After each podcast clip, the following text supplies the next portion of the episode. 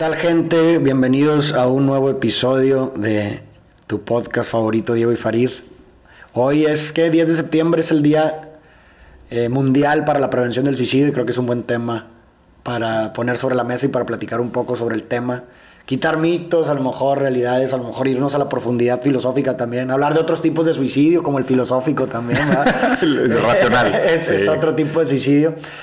Pero bueno, pues ¿cómo estás el día de hoy, mi Diego? Hace muy bien, que no te veía. Muy bien, güey, la neta qué gusto, güey. Sabes que siempre encantado. Eh, es un muy buen tema, me encanta, me encanta la propuesta, o sea, algo que me parece que, que siempre has hecho y te he admirado es, es, traer estos temas que muchas veces pues no son tan sexys, no son temas vendedores, no son temas que, que la gente le dé el valor y la dignidad que merecen, porque pues sabemos que redes sociales se volvió como este nido infestado de positivismo y, y, enfoque en superficialidades. Y a veces es importante, güey, hablar de los temas difíciles, porque pues, los temas difíciles, si no hablamos de ellos, eh, se pueden infectar y se pueden transformar en un síntoma más grave de lo que deberían de ser. Entonces, completamente de acuerdo, güey, hay que hablar de ello porque son dos cosas que importan. Y de hecho, creo que lo que mencionas ahorita es importante, ¿no? Porque muchas veces la gente cree que el hablar de un tema, por ejemplo, como el suicidio, significa al mismo tiempo alentarlo. Y eso no está no hay nada más fuera de la realidad, ¿no? Es decir, al contrario, creo que el poder hablar de estos temas, lejos de alentarlo, concientiza tanto para las personas que, que, se encuentran en una situación así puedan eh, saber que pueden buscar ayuda, cómo responder a ello, e incluso personas cercanas a ellas también sepan cómo, cómo, cómo apoyar o cómo hacer algo al respecto para con las personas que aman. O sea, no, no significa alentar eh, hablar de esto. Al contrario, necesitamos hablar más de esto. Sí, de hecho, o sea, me parece muy responsable, o sea, para la gente que esté escuchando este primer disclaimer, primero es no hagan la lectura a dominen. O sea, sí, obviamente estamos hablando de, opiniones personales y vamos a hablar un poco de nuestra postura personal y entendimiento del tema, pero no es un llamado por ayuda. Entonces ustedes tampoco tengan el miedo de, ah, es que no puedo hablar de suicidio porque la gente va a pensar que yo estoy pensando en eso. No necesariamente, tal vez el hecho de que tengamos conciencia y una mayor apertura sobre el tema y lo desestigmaticemos, eso simplifica a que gente que sí quiere hablar sobre el tema pueda hablar sobre ello sin sentirse tan juzgada. Entonces, normalicen el hablar de estos temas que son temas complicados porque así le facilitan la vida a la gente que tiene este nudo en la garganta y a lo mejor no lo puede decir porque creamos este estigma social. Entonces, no, no necesariamente estamos hablando de nosotros, creo que ambos estamos en una situación relativamente privilegiada, de bienestar, pero pues eso no quita que podamos tener algo de empatía y conciencia para los otros que tal vez sí estén en un lugar oscuro. Y, y eso es lo que vamos a hablar en este momento. Estamos todos encerrados ha sido un año difícil, es un año de crisis, es un año de mucho estrés familiar, de mucho encierro, lo cual puede llevar a mucha gente a tener pensamientos bastante drásticos. Y, y hoy, siendo el Día de la Conciencia del Suicidio, creo que es importante que hablamos del tema. De hecho, creo que un buen lugar para partir, Farid, es que yo sé que tú has hecho mucha investigación sobre ello. Si quieres darnos un planteamiento básico, porque inclusive hay un video muy padre que, que te agradezco que me invitaste a participar, que grabamos el año pasado, eh, que habla sobre el tema. Entonces, si quieres, pon un planteamiento y de ahí nos arrancamos. Sí, pues bueno, hay muchos, muchos mitos alrededor del suicidio, ¿no? Uno pudiera pensar de entrada que las personas que se suicidan son únicamente las personas que tienen un desorden mental, pero no es así.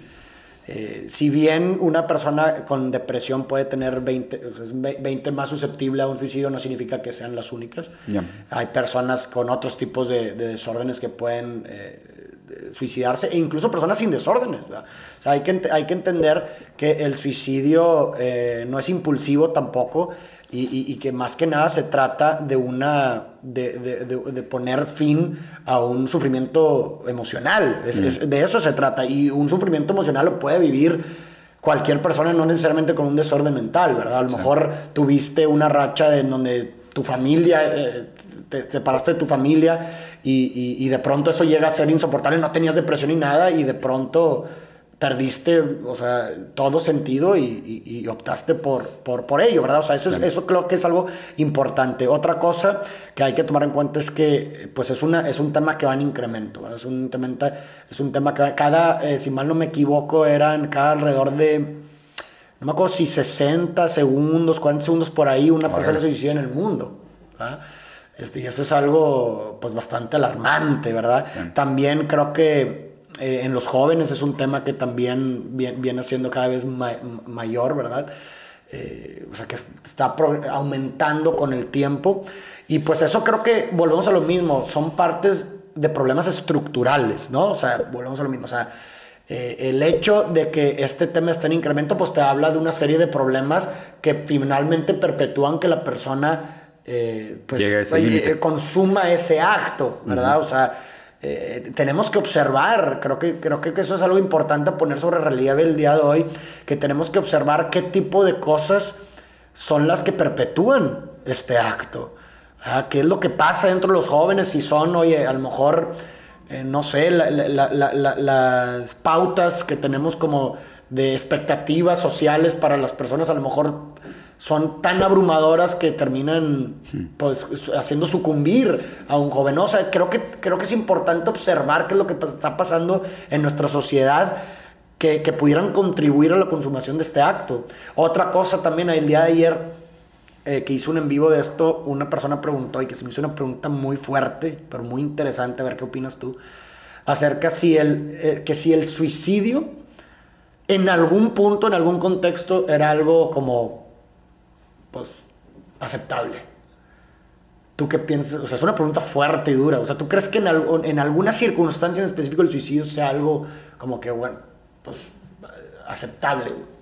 Pues lo que pasa, lo que pasa es que tendrías que pensarlo desde un marco ético, moral o legal para determinar si es un acto aceptable. O sea, porque pues ahí también estás hablando del derecho a la libertad. O sea, estás hablando del derecho de la autodeterminación sobre, sobre la vida de uno mismo. Y es, o sea, pues un ciudadano le, le debe la vida a la sociedad y entonces por ende su propia vida no le pertenece, como para que pudiéramos juzgar nosotros el suicidio como un acto eh, ¿sabes?, socialmente inaceptable. Y, la pregunta sería, ¿por qué? O sea, ¿qué es, lo que, ¿qué es lo que refleja en ese acto del suicidio que la sociedad podría juzgar como inaceptable? Porque, ¿sabes? O sea, lo que la, lo que la gente, y creo que lo planteaste bien al principio, como diciendo, pues obviamente el suicidio no es una cosa en sí mismo, no es un fin en sí mismo, es el resultado de una situación, es el resultado de un contexto, de una de una cadena de significantes rotas, de la pérdida del deseo. O sea, porque algo que creo que la gente se equivoca mucho en la lectura del suicidio es que tiene muchas interpretaciones el por qué, ¿sabes? No es que una persona se suicida porque quiere algo que no consigue. O una persona se, se, suicida porque, ¿sabes? Porque el corazón roto, ¿sabes? O sea, esas, cosas, o sea, claro, pueden, pueden haber los casos, no, no, estoy, no estoy diciendo que no, creo que realmente cada caso es un caso, pero de lo que he leído, del material que me ha informado, es que el suicidio muchas veces está vinculado a la muerte del deseo. O sea, cuando, una desesperanza. Cuando la persona deja de desear, cuando pierde la voluntad completa por vivir, o sea, es cuando se, se extingue por completo la esperanza, el deseo, la voluntad, la ambición, eh, pues, pues ya no hay un motivo por el cual continuar. Porque aún las cosas malas, cuando tú las percibes como un obstáculo que eventualmente pueden ser superados, no necesariamente te quita las ganas de vivir, te puede causar mucha ansiedad y mucha frustración y mucho dolor, pero no necesariamente te dan ganas de quitarte la vida. O sea, más bien siento que el, que el suicidio puede venir, y obviamente depende de cada caso, no, no quiero generalizar, porque si un evento traumático sí puede llevar a una persona que simplemente no pueda tolerar la situación con la que se afrontó y pueda tener un acto radical y, y una acción visceral de suicidarse, y a lo mejor inclusive ese suicidio sea más como un castigo para un tercero que un acto de quitarse la vida solo me parece que cuando la decisión se toma de una manera más individual es porque es más como una quemada lenta, ¿sabes? Como un slow burn de, pues poco a poco vas perdiendo el deseo por vivir y ese deseo por vivir se extingue y, con eso se extingue la vida también. En el otro caso no, y, obviamente lo interesante de los suicidios es que muchas veces son muy simbólicos. De, pues están estos casos, no sé, hay un caso bien famoso de un libro de psicología de, de un niño que se ahorcó eh, dentro del closet de su papá con la corbata de su papá. Y, fue porque él nunca pudo asumir con su familia que era homosexual. Y obviamente, pues todo el acto es sumamente simbólico. Adentro del closet, con la corbata, ¿sabes? O sea, son puras cosas que ya traen la narrativa de lo que estoy haciendo es para castigarte. O sea, el, el, tema es que cuando. Y no me acuerdo quién lo planteó. De hecho, me hace que fue un celebrity, Keanu Reeves probablemente, güey. Que está bien interesante, que es como que el, el suicidio no, no acaba con ningún dolor, sino que se lo pasa a un tercero. ¿Sabes? Y, ahí es donde creo que regresamos a tu pregunta original. ¿Existe algún tipo de responsabilidad ética o moral para con la persona que comete el suicidio? Y ahí lo que creo es, pues, o sea, no, no las podemos hacer responsables. Más bien lo que deberíamos de pensar es cuáles son las condiciones o el contexto que te obligaron a llegar a esa última de las opciones. Y eso es lo que precisamente yo, por ejemplo, me puse a pensar cuando hicieron esa pregunta que te digo que si en algún punto el suicidio sería aceptable.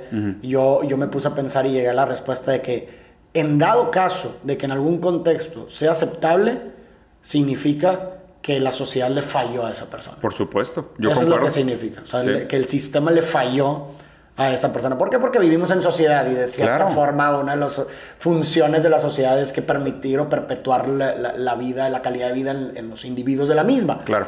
Entonces, si una persona opta por eso, finalmente, y si lo consideras aún peor aceptable, como decir, ah, bueno, no, pues es que en esas circunstancias, pues la verdad, y pues sí, yo también hubiera hecho lo mismo, significa que pues la sociedad, el sistema Le te falló. güey. Yo, yo concuerdo. Te falló completamente. Sí. Y creo que ahorita otra cosa que mencionabas me parece muy interesante. O sea, muchas veces, y lo vi en un, en un libro, no recuerdo el nombre, pero era como una memoria de depresión, que hablaba esta persona dando su testimonio y que y dijo algo que se me volvió, que se me hizo muy interesante. Ella decía que cuando, cuando una persona por alguna enfermedad larga, ¿no? Eh, te- termina muriendo, la gente normalmente le da lectura como, ah, pues luchó mucho y y pues prácticamente pues ya al final pues ya no pudo luchar más, ya perdió la batalla, ¿no? Pero cuando hablamos de una persona que, se- que comete suicidio, eh, la, la lectura pudiera ser diferente, en el sentido de que, ay, pues se rindió. Se dio por eh, vencido. Se dio por vencido, cuando realmente es que pudiera decir exactamente lo mismo. O sea, eh, eh, creo que la lectura de decir, ah, se mató a sí mismo, pues no, no, no, no, no es que se mate, ¿va? Sino que simplemente, eh, co- como otra persona con una enfermedad larga, es que ya, eh, ya no, o sea, luchó bastante, ¿no? Con, con, con todas las circunstancias que le estaban apegando hasta que finalmente ya no pudo seguir con, la, con, con el burden, o sea, el, el- el- El peso. el peso de seguir vivo, ¿no? Y, y- y tal vez, o sea, porque mucha gente pudiera pensar, a mi parecer, como un mito, que es un acto egoísta. O un acto eh, débil o cobarde. Ah, o cobarde o egoísta, que nomás estás pensando en tu vida, pero al contrario, o sea, creo que ese también es un mito lejano a la realidad y una Sí. persona no es que no quiera vivir, es simplemente que no quiere seguir así, que es diferente. Claro. O sea, uno- si tú le preguntas a una, per- una- una persona así desesperanzada y demás, oye, ¿te gustaría vivir pero sin, sin este sufrimiento? Claro que te va a decir que sí, güey. Claro. ¿Quién no, güey? Claro. ¿Verdad? Pero el problema es que ya, ya- han sucumbido a- ante, ante el peso que es, que, que- que representa para ellos seguir vivo y ese sufrimiento insoportable que está dentro de ellos, ¿no? Que, fí- que fíjate, se me, hace, se me hace interesante porque justo, y es algo que creo que ya hemos comentado en otros momentos y viene muy a, a- a resonar en este tema, que es el suicidio de las celebridades. O sea, que, que, que me parece muy interesante porque a fin de cuentas, o sea, socialmente se nos plantea esta narrativa de que tú deberías de aspirar a ese tipo de vida. O sea, como, Exactamente, como, como sí. diciendo, esta es la solución, ¿sabes? Este es el molde, si tú llegas hasta aquí, tú tienes todo. Y, y de hecho creo que vi un headline ayer que estaba viendo esto sobre este tema y decía de que cómo se suicidó, ese güey tenía todo. Y es, oye, ¿sabes qué? A lo mejor es exactamente por eso. Porque justo cuando ya tienes todo, pues no deseas nada. Y cuando ya no hay deseo, pues ya no hay deseo de vida tampoco. O sea, hay una cierta, hay un cierto nivel de falta que es necesaria para continuar deseando. Claro. Entonces, y reconocer esa falta y, y todo lo que construimos alrededor de esa falta es lo que nos hace caminar, es lo que nos hace andar. O sea, es el hecho de que existan obstáculos, es lo que le da sentido a los propósitos, Correcto. por lo cual la gente continúa en movimiento. Entonces, aquí hay dos lecturas que me parecen interesantes y quiero ver tu opinión sobre cuál de las dos crees que pase en el tema de los celebrities. ¿Será porque llegaron hasta arriba y se dieron cuenta que aún teniendo todo, la falta continuaba ahí? ¿O llegaron hasta arriba pensando que consiguieron todo, negando la falta y ya no desearon nada? Yo, me voy más por la primera. Y de hecho, justamente estaba pensando eso el día de ayer, de cómo el fracasado fracasa porque no logró experimentar que no fracasó. Por- en, en un sentido metafórico. Sí, sí. O sea, porque si hablamos de, por ejemplo, el deseo, tienes un deseo de un objeto, pero normalmente podemos resumir que todo ese deseo se, se resume a que la gente quiere el objeto como una excusa para para realmente obtener una recompensa emocional. Que eso todo lo puede reducir a una recompensa emocional. Oye, quiero llegar a ser presidente. ¿Por qué quieres llegar a ser presidente? Porque quiero cambiar mi país. ¿Y por qué quieres cambiar el país? Porque eso me da sentido. ¿Y por qué te da sentido? Porque se siente bien. Todo lo puedes resumir... Hasta placer y dolor. a- todo lo puedes resumir a que tus metas están ligadas a una recompensa emocional que estás buscando. Sí. Punto. Que es sentirte bien. Es, irre- es irreductible cuando llegas a ese punto. Exactamente. El problema de la diferencia entre el exitoso y el fracasado en la meta es que el, el- el- el- el- el exitoso sí logra experimentar la realización del objeto y se da cuenta que la recompensa emocional es efímera. Entonces sigue, dice, a la madre, güey, pues bueno, ahora necesito desear otra cosa. esto que, esto que conseguí no era lo que realmente me iba a completar. El problema con el fracasado es que es fracasado porque nula, nunca logra experimentar eso. La falta. Y por lo tanto, continúa idealizando ese objeto como que lo que le faltó, güey. Está bien interesante, justo. ¿Sí me explico? Sí, cabrón. Entonces lo resumes de esa forma metafórica. El fracasado es fracasado solamente porque no, lo, no logró experimentar que no fracasó realmente, güey. Claro. me explico? O sea, sí. O sea, porque no tuvo la. Y, está bien. Y justo en la mañana estaba escribiendo sobre eso, que el. Eh, tú no eres quien crees ser. ¿Sabes? O sea, y, lo estaba planteando. Ayer, ayer otra vez me puse a leer a, Lacan, a mi tío Lacan. Y, y, está bien interesante este tema de la significación de la falta. Y cómo eh, este agujero que tenemos en nosotros es un agujero amorfo dinámico que constantemente está cambiando de forma. Y lo interesante es que tú te percibes a ti mismo como en tercera persona. Yo me imagino quién es Diego. Pero ese Diego que yo me imagino en tercera persona ya es una versión completa de Diego, a la cual yo ya llené ese vacío de falta con algo. Entonces, te cuenta, yo me imagino a Diego hablando en público, yo me imagino a Diego en un carro, yo me imagino a Diego con una pareja, yo me imagino a Diego con pelo, yo me imagino a Diego después que fue dos años al gym, yo me imagino a Diego eh, más seguro de sí mismo. O sea, todas esas imaginaciones que yo, que yo pienso de mí, son imaginaciones donde yo ya llené la falta con, un objeto A. O sea, yo ya llené la falta con algo. El tema es que ese no eres tú. Más bien, Tú eres la cosa esa que se está imaginando en tercera persona más el agujero vacío, irreductible y indefinible de la falta en sí. Y obviamente, pues lo difícil que es de que, oye, pues reconocer que esa falta en ti, pues siempre va a estar contigo, güey. y, no es algo que deberíamos de, ¿sabes? Y, a ver, es, es, raro, porque inclusive es paradójico decirlo, porque no Ah, obviamente no se puede hacer conciencia de tal del hecho. O sea, no es como que, ah, soy consciente de mi falta, es una pendejada. Pero pues tampoco deberías de caer en el, ah, es que estoy, entregando todo para llenar esa falta, ¿sabes? Porque quiero, y, eso es lo que lleva a la gente a la obsesividad, a la repetición, a las adicciones, porque constantemente estás, güey, vaciándole todo a, a ese vacío para llenar ese vacío que nunca se llena. Y, el pedo es que la gente pues llega a, lugares muy drásticos y muy nocivos tratando de, de manera compulsiva de llenar ese vacío que no se llena con nada. Y, caemos otra vez al tema de la, de la depresión, que creo que es justo lo opuesto. O sea, para mí la depresión que lleva eventualmente el suicidio es una persona que, que abandonó por completo su deseo de llenar esa falta. Exactamente. ¿Sabes? O sea, no es alguien que. Porque, por ejemplo, un suicidio de OD, a lo mejor sí puedes llegar a través de la repetición, de decir de que, güey, pues sabes que, o sea, fue tanto mi, mi, incapacidad de tolerar este vacío que pues me metí drogas hasta que tronó, güey. ¿Sabes? Y, pero se siente más como un castigo, como una pulsión de muerte, como algo que se vino acumulando. Por otro lado, yo veo mucho en el tema de celebrities, por ejemplo, como este más de que, pues voy consiguiendo las cosas, no encuentro satisfacción en nada y voy perdiendo el deseo. Y voy, pues dejando de querer cosas, ya no aspiro nada más, de aquí ya no quiero salir, no, no, no logré cambiar nada, logré los méritos más grandes que la sociedad esperaba de mí y, aún así no, no tuve la recompensa emocional. Sí, güey. o sea, precisamente eso, es lo que finalmente... Eh, pues seguramente pasa, ¿no? O sea, y creo que también pone sobre relieve muchas cosas que pudieran, volvemos a lo mismo que mencionamos al principio, perpetuar, ¿no? E, ese, ese acto que finalmente, pues bueno, nosotros tenemos ciertas métricas de, de éxito, de expectativas de vida y lo que tú quieras que finalmente son dadas por el otro. O sea, eh, eh, tú vienes a una sociedad que valora cierto tipo de puestos y por, por consecuencia tú... Un super yo. asocias, ¿no? La recompensa emocional con ese puesto. De que, güey, no es que quieras ser presidente, no es que quieras ser eh, emprendedor. Lo es que, tú quieres... crees que el placer está ahí. exactamente, quieres la recompensa emocional. Y creo que las celebrities, por ejemplo, a diferencia de otros tipos de personas, logran, como tú dices, o sea, logran todos esos objetos, güey.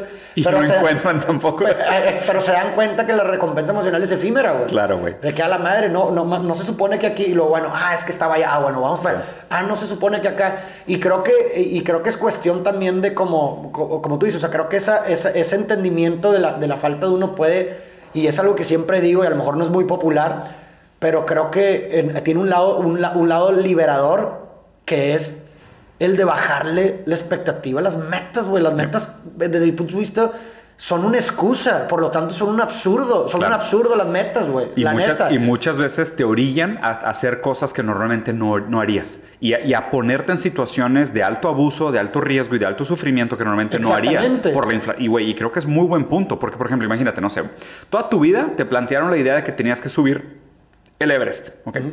Y no mames, le dedicas toda tu vida a subir el Everest. Y una vez que lo subes, ¿qué chingados haces? Exactamente. O sea, llegas arriba del Everest de que, ¡wow! Foto y la verga. Y el día siguiente ¿Te imaginas ese pinche vacío existencial del día siguiente? Eh, eh, y esto, a ver, empíricamente hablando, güey, eh, los, los, atletas olímpicos que, que ah, el 80% después de, de, ganar una medalla regresaban en depresión, güey. ¿Por qué? Porque volvemos a lo mismo, toda su vida era ese momento. Claro. Era ese momento de subir, subirse ahí y recibir la medalla. Claro. Y trabajaron, como tú dices, duro y dale, duro y dale para eso. Llega el momento, termina el momento y ahora qué, güey. Claro.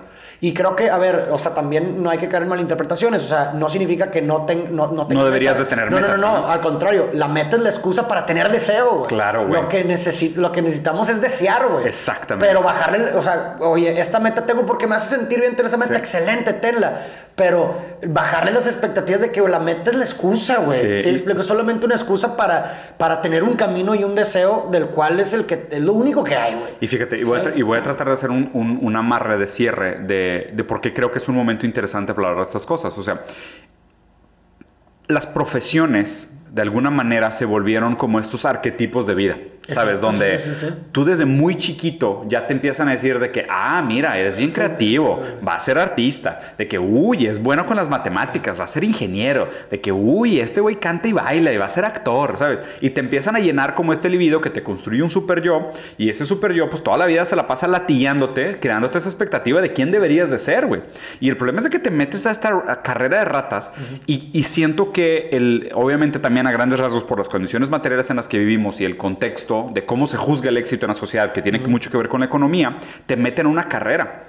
Y, literal la palabra carrera inclusive me parece muy adecuada porque es, te super especializas en un tema y se vuelve el güey que estaba obstinado con subir el Everest o el vato que quería solo la medalla de oro. Cuando por otro lado ve la felicidad de los niños.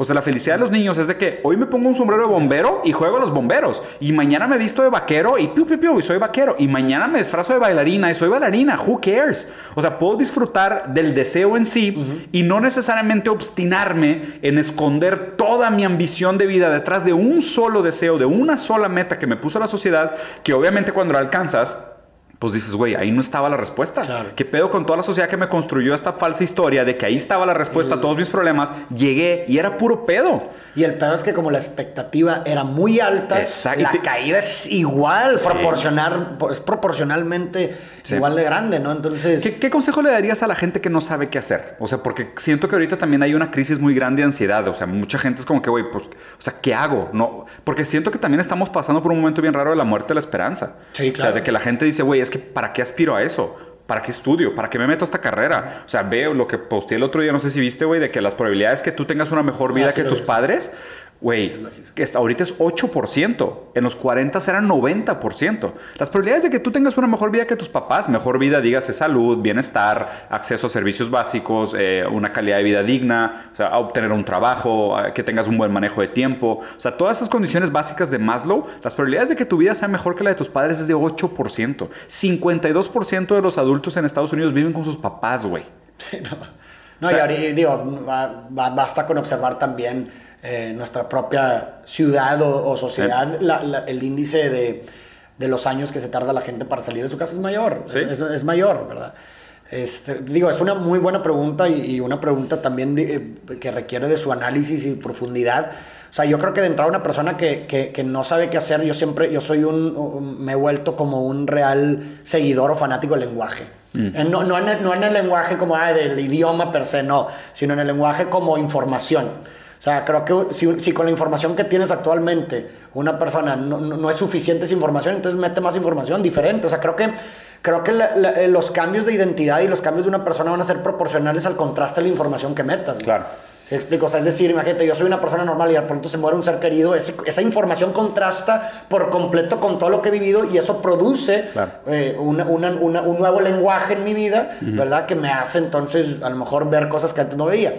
Entonces, yo, yo, yo siempre he sido un, un, fan, un, fiel seguidor de ese tema. O sea, si algo, si, si la información que tienes actualmente no es suficiente para que tengas una noción de algo que quieres hacer, métete, métele más, lenguaje, güey. Lee más libros. Eh, prueba más cosas. Prueba cosas diferentes, porque eh, cosas nuevas es contrastar. Es mucho contraste con la información que ya tienes. Y creo que algo que una vez dijiste tú que me gusta mucho, güey, es que una vez que, que, sepas algo por lo que vale la pena vivir, o sea, que construyas tu, tu, así, algo que te apasione, deja que te mate, güey. Claro. Porque ya es lo único que te va a quedar, güey. Claro. O sea, ya no, ya no puedes esperar eh, volviendo al tema de la esperanza, no puedes esperar que las circunstancias mejoren, güey, no puedes, eh, porque esas de entrada son métricas externas a ti, güey, mm. ¿no? Y que te pueden decepcionar, porque todo el tiempo nos han decepcionado, o sea, si vemos, si vemos a lo largo de la historia de la humanidad, la única constante es siempre el conflicto, eh, o sea, es algo que no va a terminar nunca, entonces creo que canalizar esa satisfacción a métricas internas es lo único que nos queda, güey. Claro. ¿Sí me explico? O sea... Y, tal cual, o sea, creo que, o sea, no, no quisiera terminar con, con, un, con una frase de microondas, ni con un consejo naive, ni nada. O sea, me parece que es un tema bastante sobrio, que merece la plática, merece la atención. Lo que tratamos de hacer aquí en esta conversación rápida era eh, tratar de despertar un poquito la conciencia sobre la importancia de platicar sobre la depresión, sobre el suicidio, estar dispuestos a tener estas conversaciones, no estigmatizarlas, no volverlas un tema tabú. O sea, sobre todo hoy eh, que es el Día de, la Conciencia del, Suicidio, eh, es importante que sepamos, sepamos cómo abordar el tema sin estigmas, sin adominants, sin precondiciones. Eh, traten de dejar sus sesgos de lado un segundo, bajen la, defensa. es algo que probablemente algún conocido de nosotros pudiera estar considerando y es algo bastante trágico. Y muchas veces, como lo comentó Farid ahorita, con un contraste de información, con una buena conversación con otra persona que te presenta otra perspectiva sobre la vida, que te ayuda a plantear los problemas de una manera diferente, con la palabra matamos la cosa. Y esa angustia existencial de la muerte del deseo, de la falta de ganas de vivir o de la incapacidad de tolerar o significar un trauma, eh, con una buena conversación puede ser el inicio de que esa persona le dé otro significado a aquello que esté viviendo y a lo mejor logramos algo muy bueno y ayudamos eh, a una persona que está en un lugar muy oscuro. Eh, les agradezco mucho haber escuchado este podcast. Si les gustó, por favor, ayúdenos compartiendo en redes sociales. Estamos como Farid y Diego en Spotify. También tenemos los dos pues, redes sociales en casi todas las plataformas habidas y por haber. Y nos encanta escuchar sus recomendaciones. Mándenos DM eh, para estar interactuando. Y más importante que nada, Hoy día de conciencia del suicidio, vamos a tomar conciencia sobre el tema y dejar de estigmatizar el asunto. Gracias.